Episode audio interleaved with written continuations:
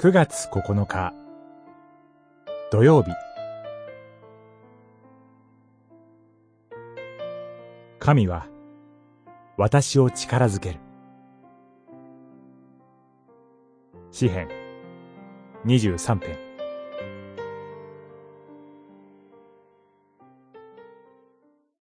死の影の谷を行くときも私は災いを恐れない。あなたが私と共にいてくださる。あなたの無知、あなたの杖、それが私を力づける。二十三編、四節。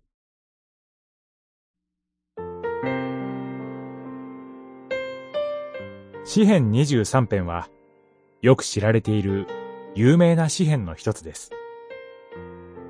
これを暗唱する人も多くいるでしょう。またある国では、私たちが知っている詩変歌以外の別の曲をつけて、たびたび賛美します。この詩篇の表題、賛歌、そのものです。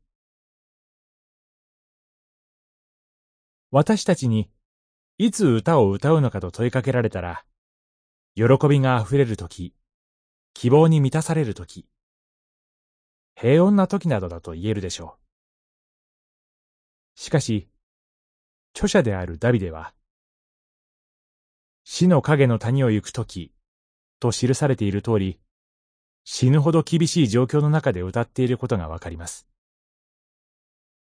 事情を詳しく説明しなくても、その時歌えることは人間的に見ればありえない状況だったと思います。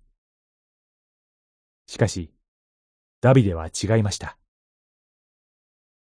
自分の置かれている環境より、神に対する信頼は厚く、神を賛美しています。